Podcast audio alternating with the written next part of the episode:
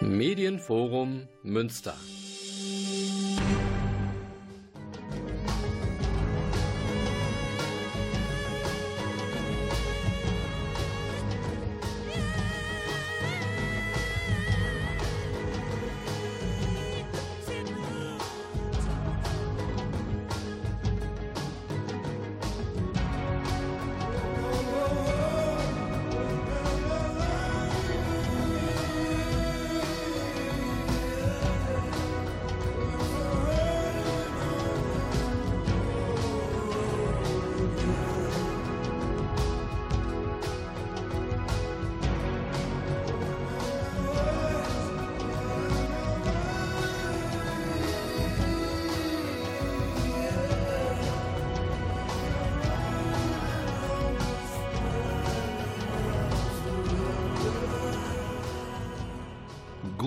Abend Münster. Hier ist Radio Fluchtpunkt, das Magazin der GUA Flüchtlingshilfe zu den Themen Menschenrechte, Asyl, Migration, Rassismus und andere wichtige Themen.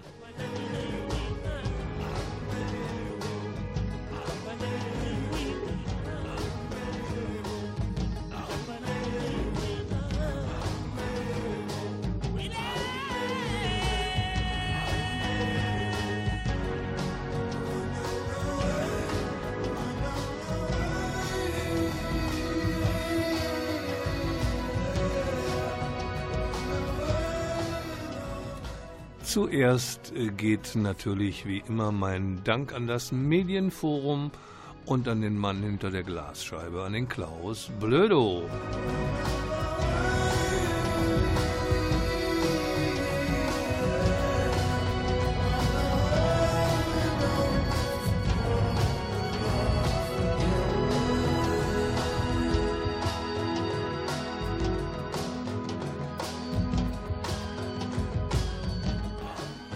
Inhaltlich haben wir heute zwei große Schwerpunkte. Zum einen eine Nachlese zur ZAP, der zentralen Ausländerbehörde hier in Münster, und zum Thema Familiennachzug anlässlich einer drohenden großen Koalition. Und durch die Sendung führt wie immer der Volker Maria Hügel.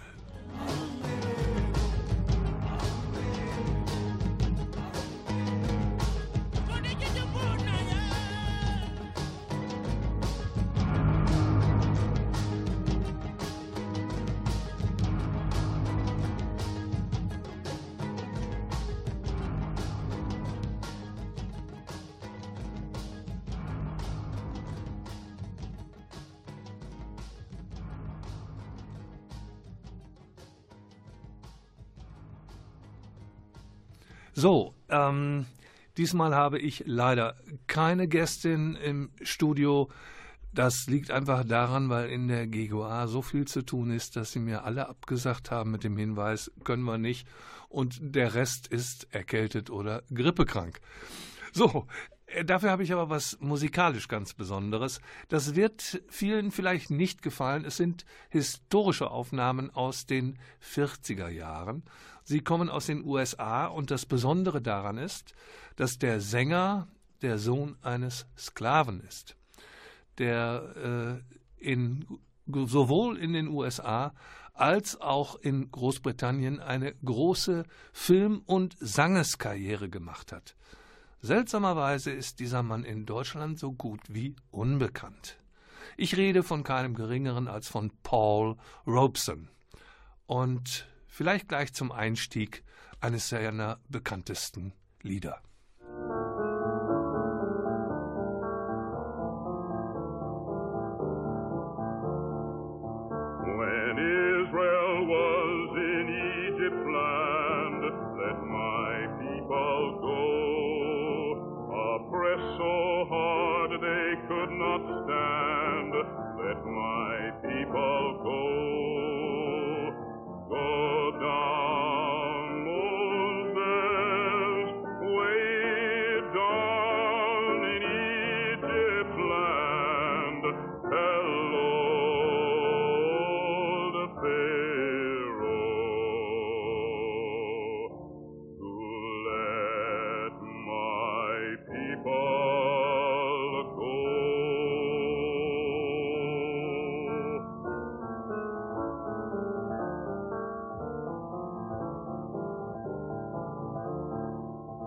Thus spake the laudable Moses said, Let my people go. If not, I'll smite your firstborn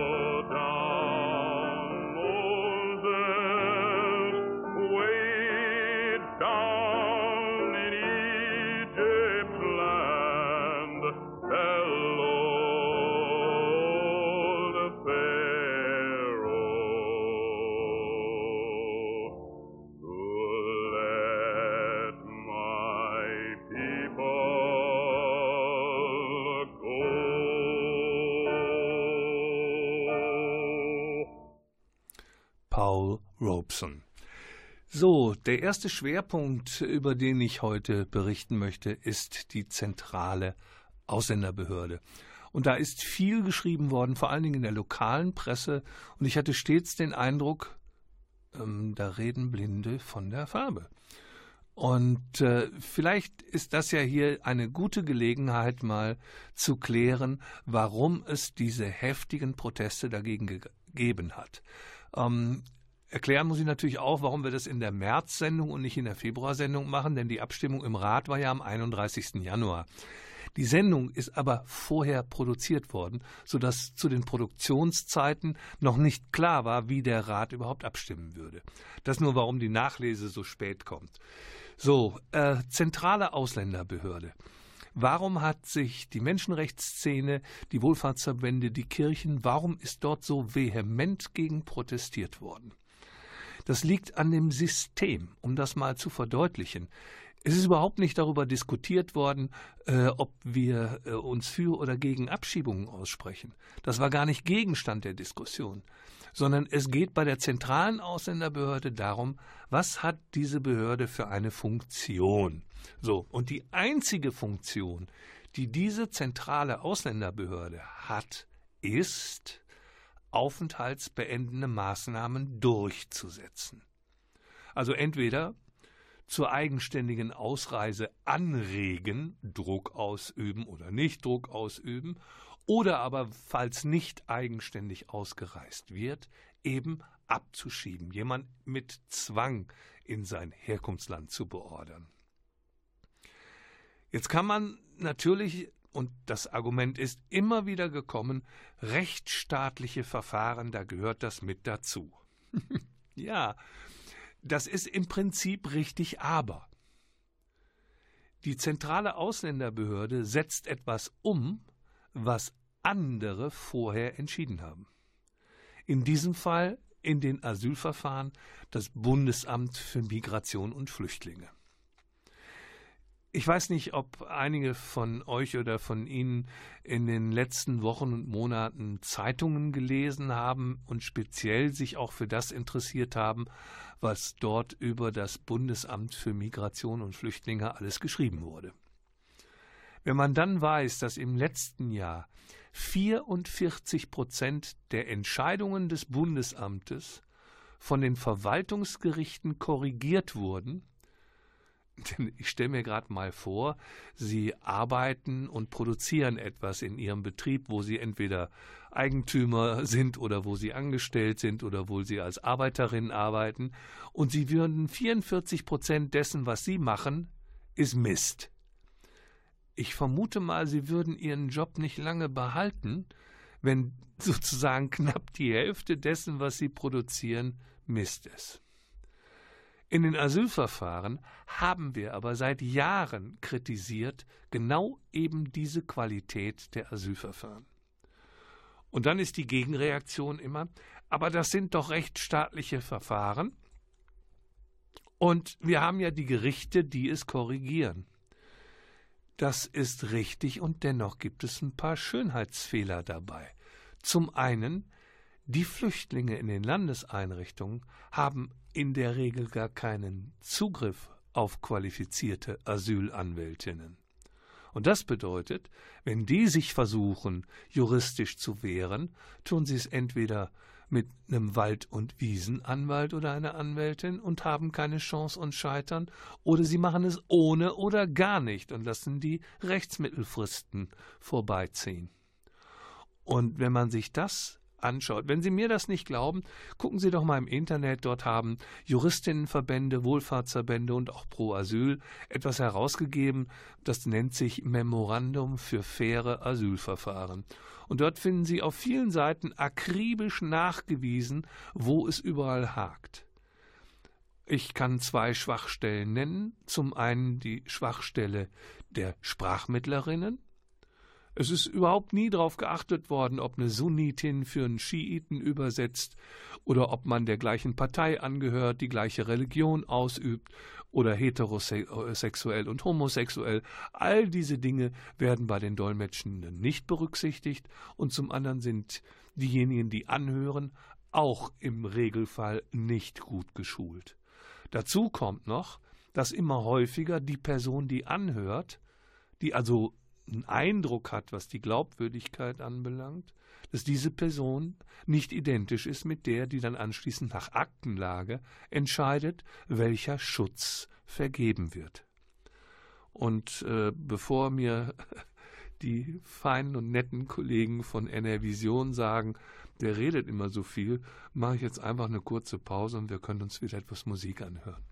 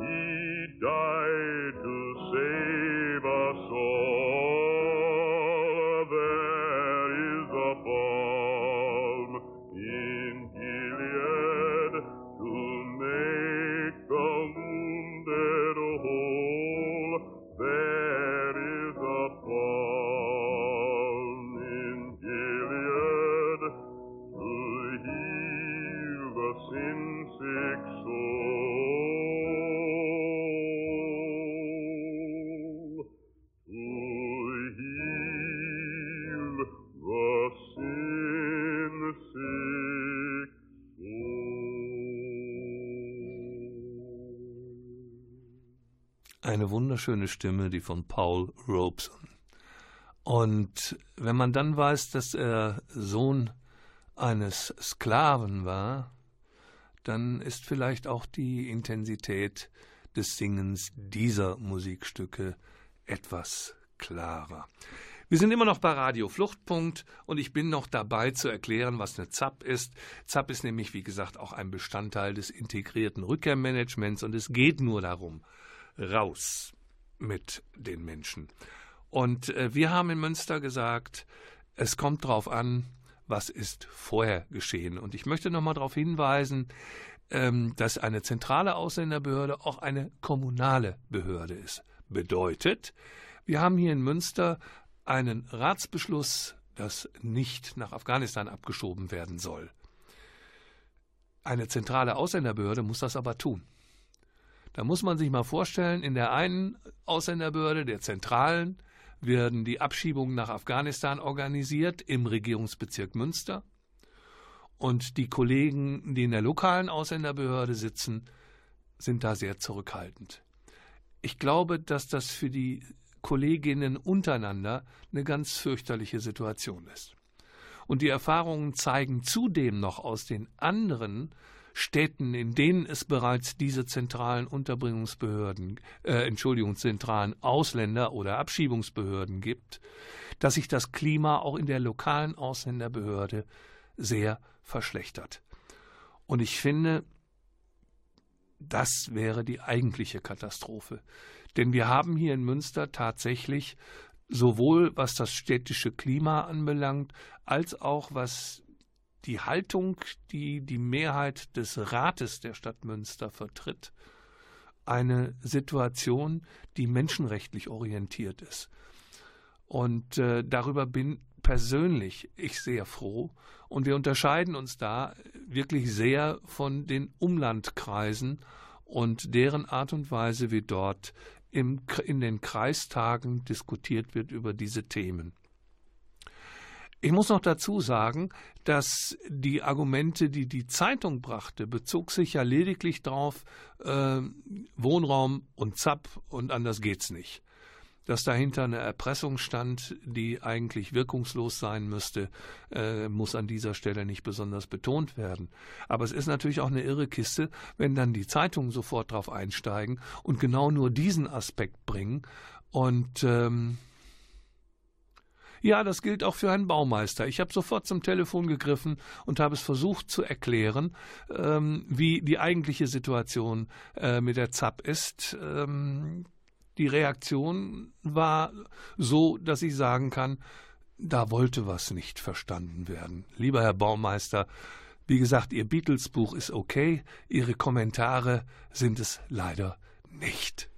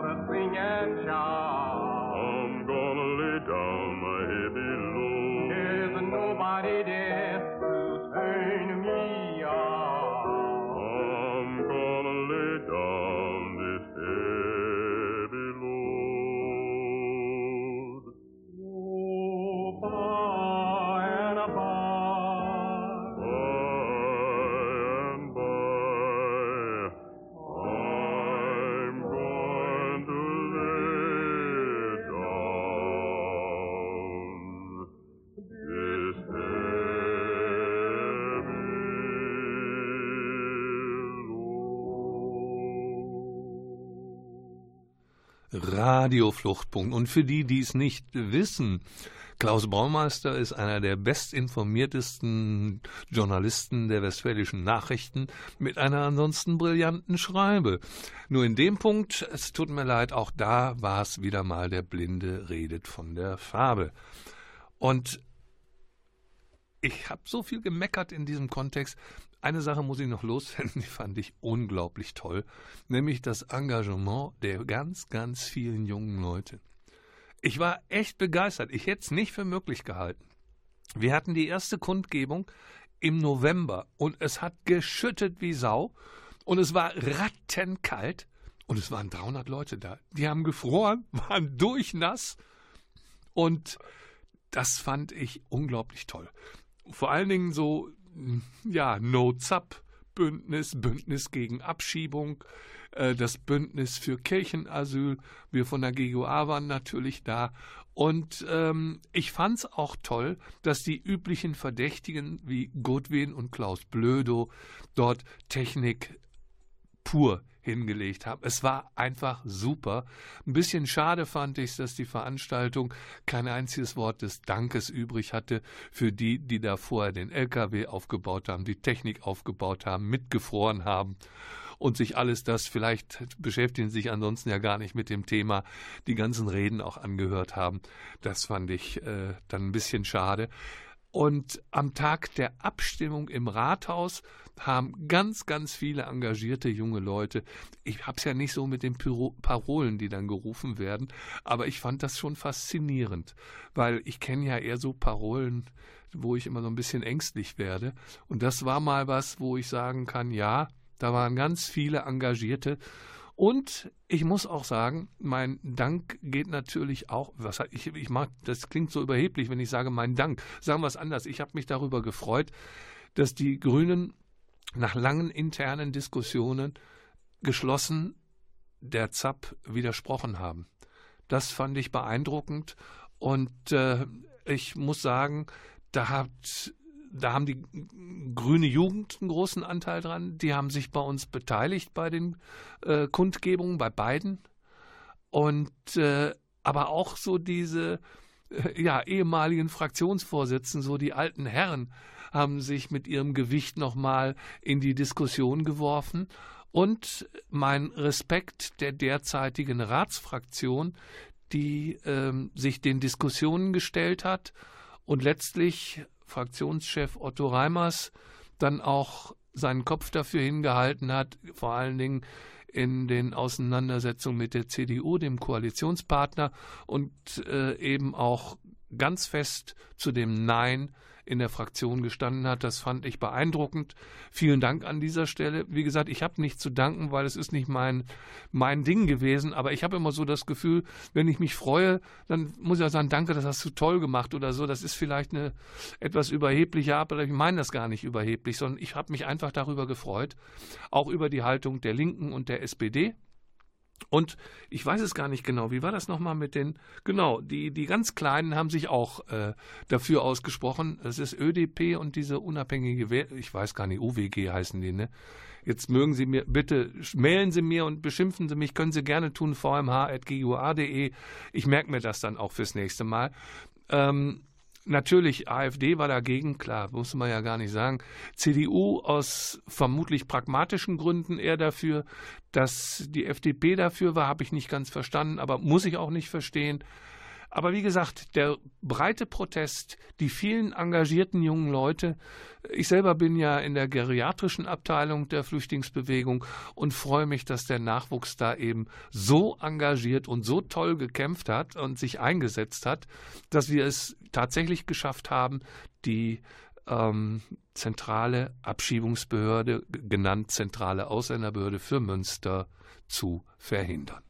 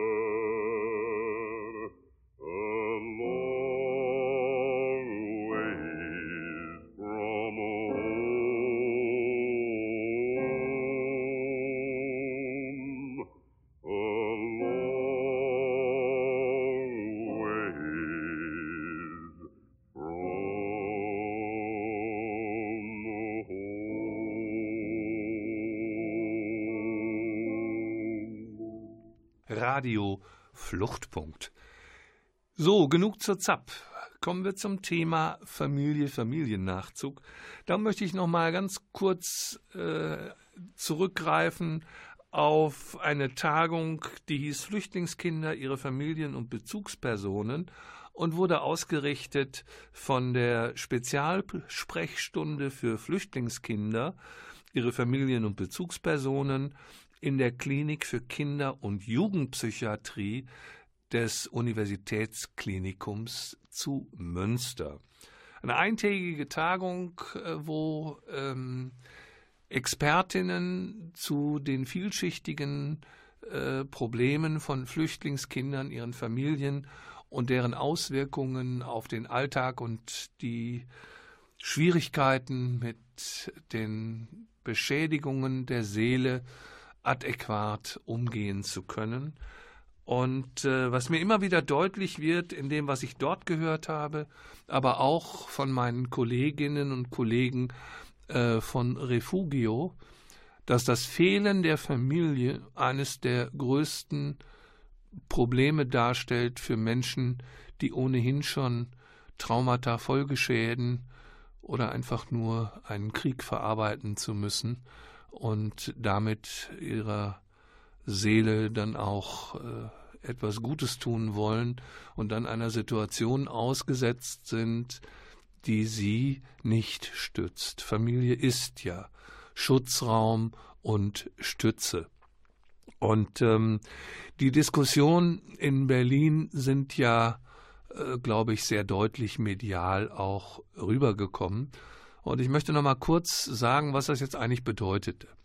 Also vor zwei Jahren, im März 2016, ist eine Regelung in Kraft getreten, dass der Familiennachzug für diejenigen, die zwar internationalen Schutz nach europäischem Recht erhalten haben, der nennt sich der sogenannte subsidiäre Schutz, dass der Familiennachzug, auf den sie vorher einen Anspruch hatten, für zwei Jahre ausgesetzt ist, und zwar bis zum 16. März 2018.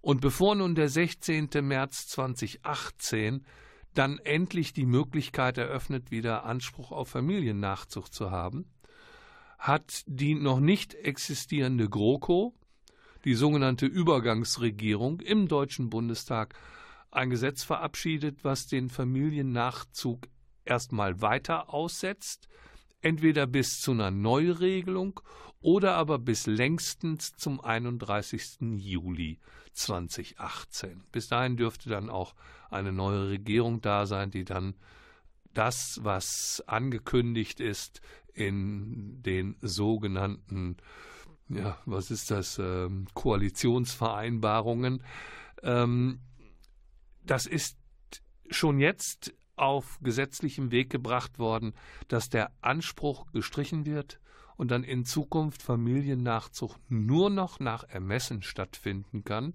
und man Seehofer und Staune mit einer monatlichen Obergrenze von 1000 Personen. Wir wissen, dass etwa 60.000 Personen darauf warten, zu ihren Familienangehörigen nachziehen zu können dann können Sie ausrechnen, wenn das auf 1000 gedeckelt ist, dass das 60 Monate gleich fünf Jahre dauert. Das heißt, so lange bleiben dann äh, Teile der Familien eben halt getrennt. Interessanterweise haben diejenigen, die den vollen Flüchtlingsschutz gemäß der Genfer Konvention haben, nach wie vor, und das ist richtig so, entspricht sowohl dem internationalen als auch dem äh, europäischen Recht, Anspruch auf privilegierten Familiennachzug der Kernfamilie. Und viele Flüchtlinge, die nur den subsidiären Schutz erhalten haben, haben ja geklagt auf Flüchtlingsschutz und viele von ihnen haben auch Flüchtlingsschutz erhalten. In den letzten Monaten ist das allerdings nicht mehr gemacht worden. Und zwar aus folgendem Grund. Man hat sich nämlich darauf verlassen, dass das Aussetzen des Familiennachzugs ja im März diesen Jahres endet und haben somit die Klagefrist verstreichen lassen. Diesen Menschen gegenüber schuldet die zukünftige Bundesregierung etwas weil sie nämlich auf eine Möglichkeit, tatsächlich den Anspruch durchzusetzen, verzichtet haben, indem sie sich auf die geltende Rechtslage verlassen haben. Da könnte man durchaus davon sprechen, dass diese Personen um ihren Familiennachzug von der zukünftigen Bundesregierung betrogen worden sind.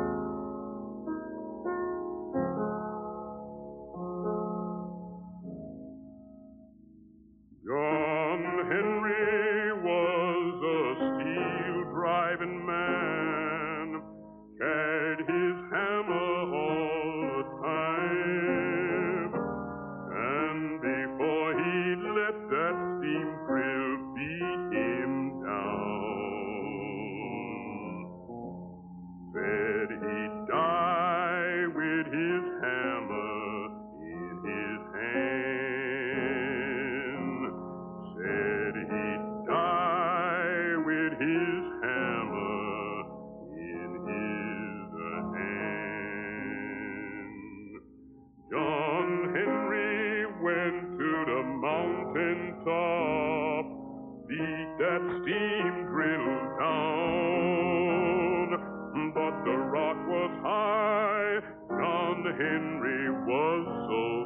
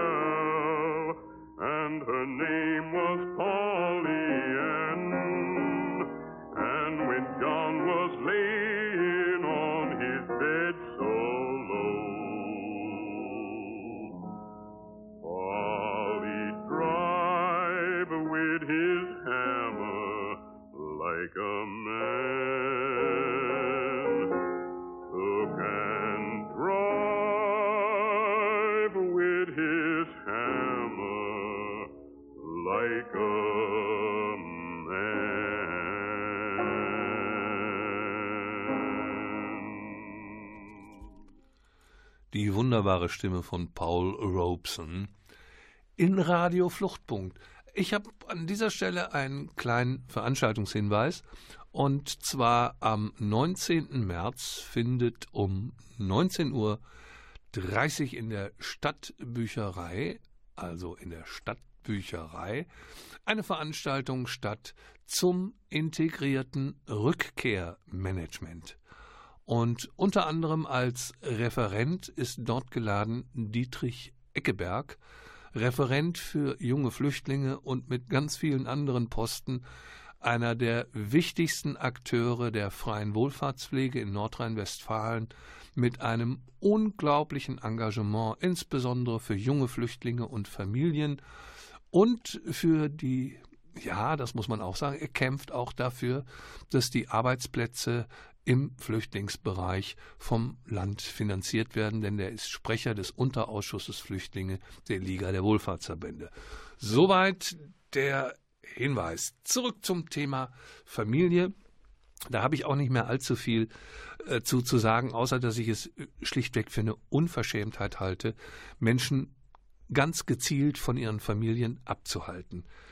Ähm, dass man das per Gesetz aussetzt, weil man glaubt, man kriegt das mit den Integrationsleistungen äh, so nicht hin. Dafür habe ich noch irgendwie sowas an Restverständnis. Aber dass man Menschen, die einen Anspruch hat, dann noch trickreich versucht, die Familienzusammenführung dann auch noch zu erschweren. Es ist nämlich ein Brief bekannt geworden, äh, und zwar ein Schriftverkehr zwischen dem griechischen Innenministerium und äh, Thomas de Maizière, in dem ihm wunschgemäß bestätigt wird, dass die Familienzusammenführung im Rahmen der Dublin, also innerhalb Europas die Verschiffung, ähm, absichtlich verzögert wird. Als dieser Brief bekannt wurde, hat die Bundesregierung geleugnet, dass es ihn gibt. Interessanterweise ist er von der Presse Gott sei Dank veröffentlicht worden. Aber da fällt mir dann wirklich auch nichts mehr ein. Wenn man also hinter den Kulissen seine politischen Drähte nutzt, um Menschen daran zu hindern, zusammenzukommen. Es tut mir leid, ich habe dafür kein Verständnis. Und ich möchte noch mal daran erinnern, wir haben in Deutschland ein Scheidungsrecht, was auf dem Zerrüttungsprinzip basiert. Zerrüttung heißt ein Jahr getrennt von Tisch und Bett und die Scheidung ist im Prinzip kein Problem. Und bei Flüchtlingen sagen wir über Jahre hinweg, naja, ist ja halt nur eine vorübergehende Trennung. Sowas ist, es tut mir leid, sowas ist böse.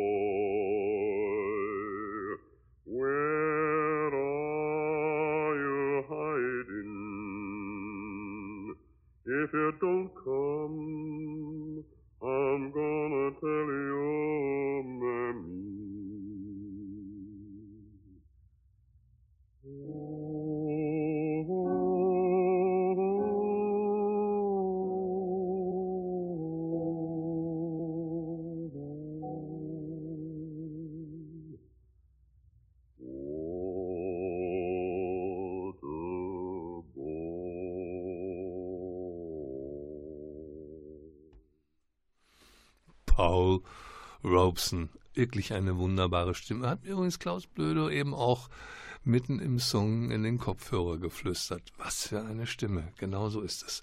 Radio Fluchtpunkt. Und wir befinden uns im Endspurt. Ich habe über die ZAP berichtet und ähm, da ist noch ein kleiner Nachschlag zu, zu sagen.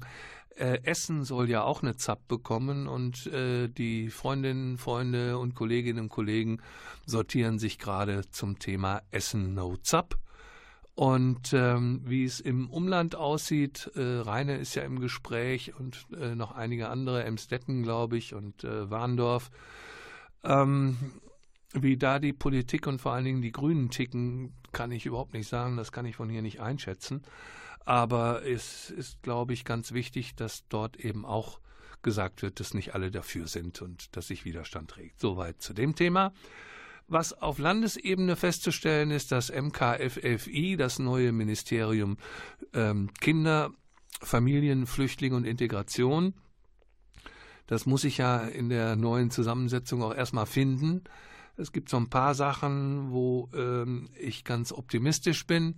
Das ist zum einen die Situation, dass wir in der Härtefallkommission gebeten worden sind, vom Ministerium Vorschläge zu machen, ähm, in Bezug auf die Ausbildungsduldung, weil da in vielen Fällen das eben nicht funktioniert. Da haben wir das Problem der Vorqualifizierung, die nicht erlaubt wird. Wir haben das Problem, dass wenn jemand eine Ausbildungsduldung machen darf, der Rest der Familie aber gehen soll. Wir haben das Problem, dass die Arbeitserlaubnis für diese Ausbildung nicht gegeben wird, mit dem Hinweis, dass eben aufenthaltsbeendende Maßnahmen schon vor der Tür stehen.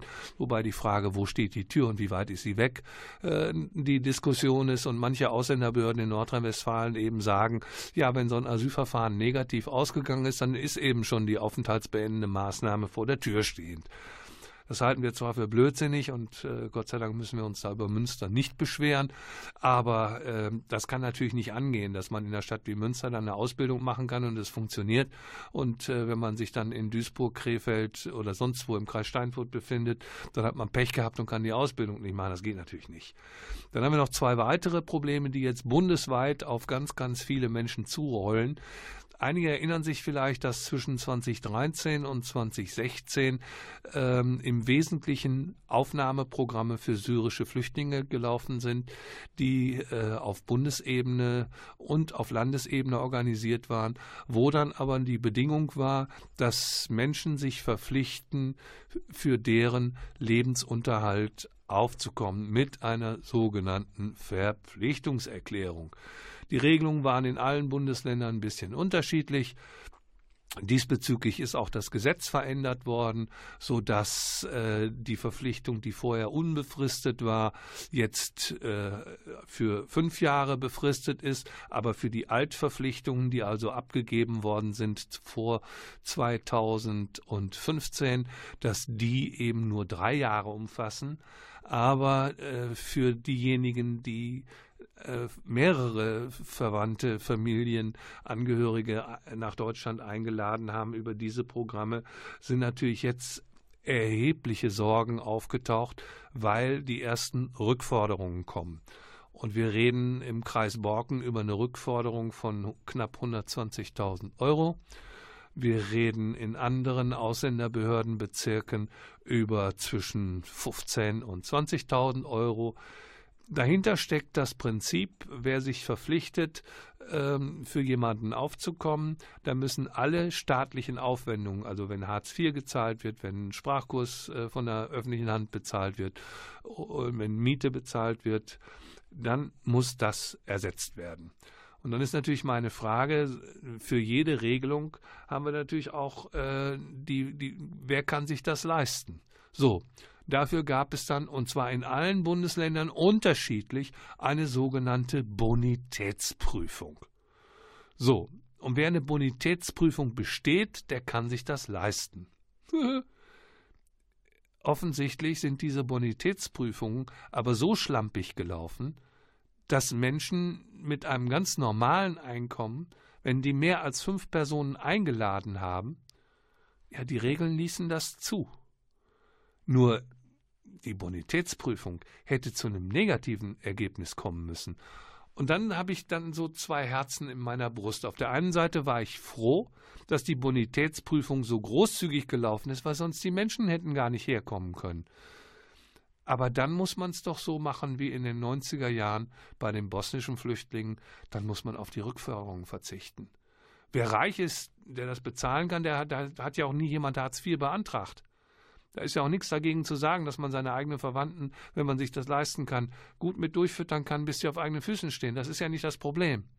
Aber diejenigen, die aus, um der Not, äh, um der Not zu entgehen, der die Familienangehörigen ausgesetzt waren, dann selber sich äh, finanziell übernimmt, das kann und darf nicht allein auf den Schultern belassen werden. Da sollte das Land einen Fonds einrichten, sollte den Kommunen dabei Unterstützung gewähren. Und außerdem Hartz IV ist der Bund. Ne? Also da muss ja das Land oder die Kommune bleibt ja gar nicht drauf hängen. Da muss dann der Bund sich großzügig zeigen. Ich sehe schon und höre schon, Klaus Blödo deutet mir an, ich soll zum Schluss kommen. Ich will das sehr gerne tun. Ich bedanke mich natürlich beim Klaus Blödo und beim Medienforum für die Unterstützung dieser Sendung Radio Fluchtpunkt und den Sendungen, die bisher gelaufen sind und denen, die noch kommen werden. Ich freue mich über Reaktionen, die können dann entweder an info.ggua gehen oder auch direkt an mich, das geht dann an vmh.ggua.de. Ich bedanke mich äh, fürs Zuhören, bin froh um jede Anregung, auch um Kritik bin ich nicht verlegen, ich kann nur daraus lernen. Und auf der anderen Seite nochmal der Hinweis, die Musik kam von Paul Robeson und äh, ja, Ihnen und euch alles Gute, ihr und euer Volker Maria Hügel.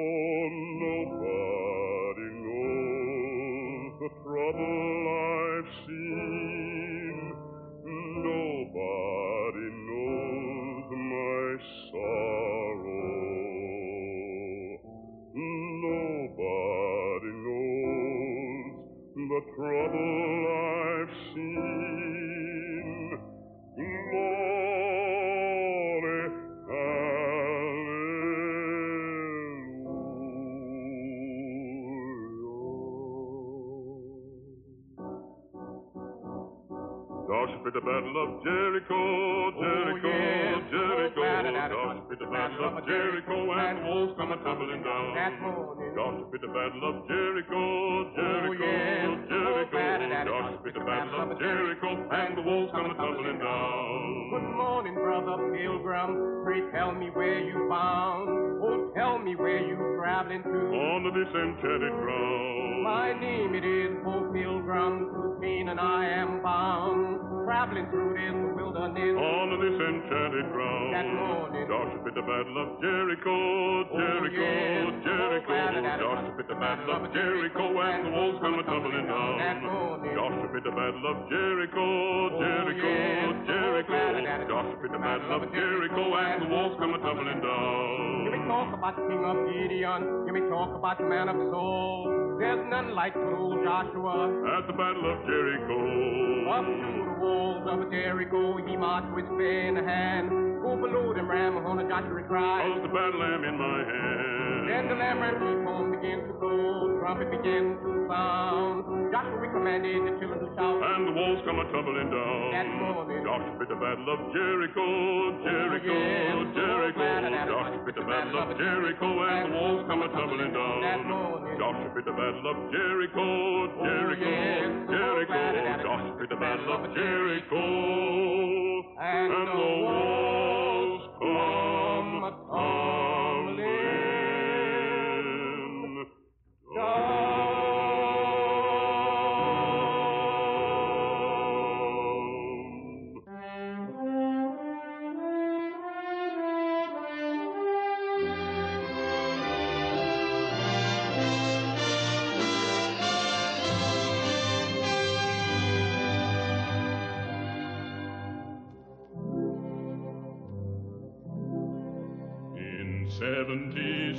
the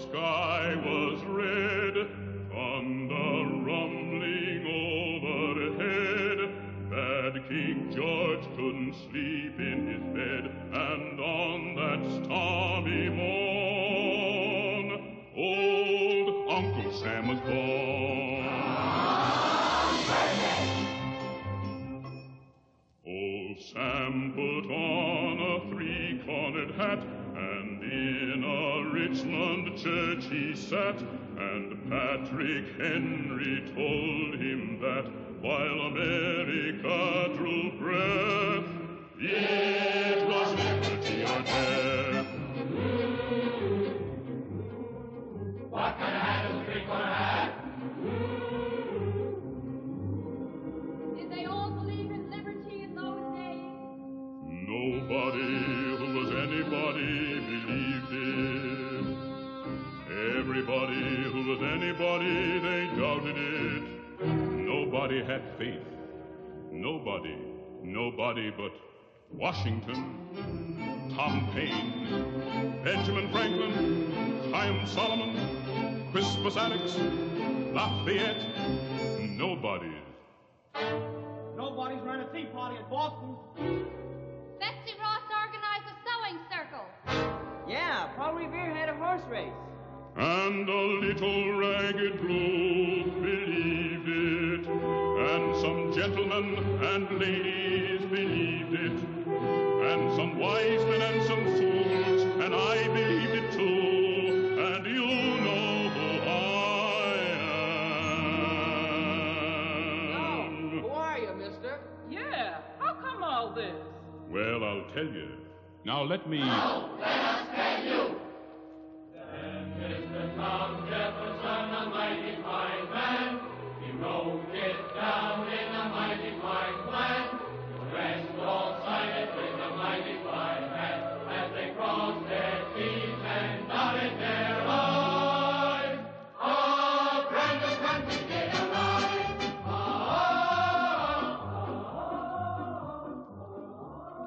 And a mighty fine idea. Adopted unanimously in Congress July 4th, 1776. We hold these truths to be self-evident, that all men are created equal, that they are endowed by their Creator with certain inalienable rights. Among these rights are life, Yes, sir. liberty, That's right.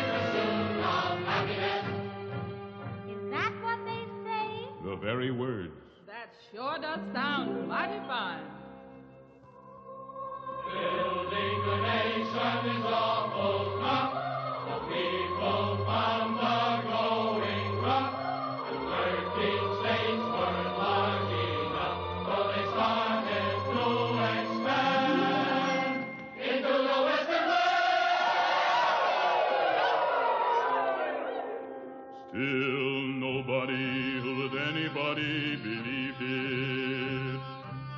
Everybody who was anybody, they stayed at home. But Lewis and Clark and the pioneers, driven by hunger, haunted by fears, the Klondike miners and the 49ers, some wanted freedom and some wanted riches, some liked to loaf while others dug ditches. And I believe it too,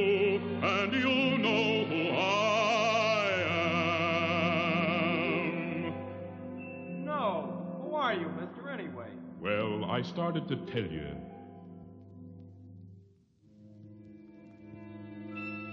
Yes, mister. Tell us who you are.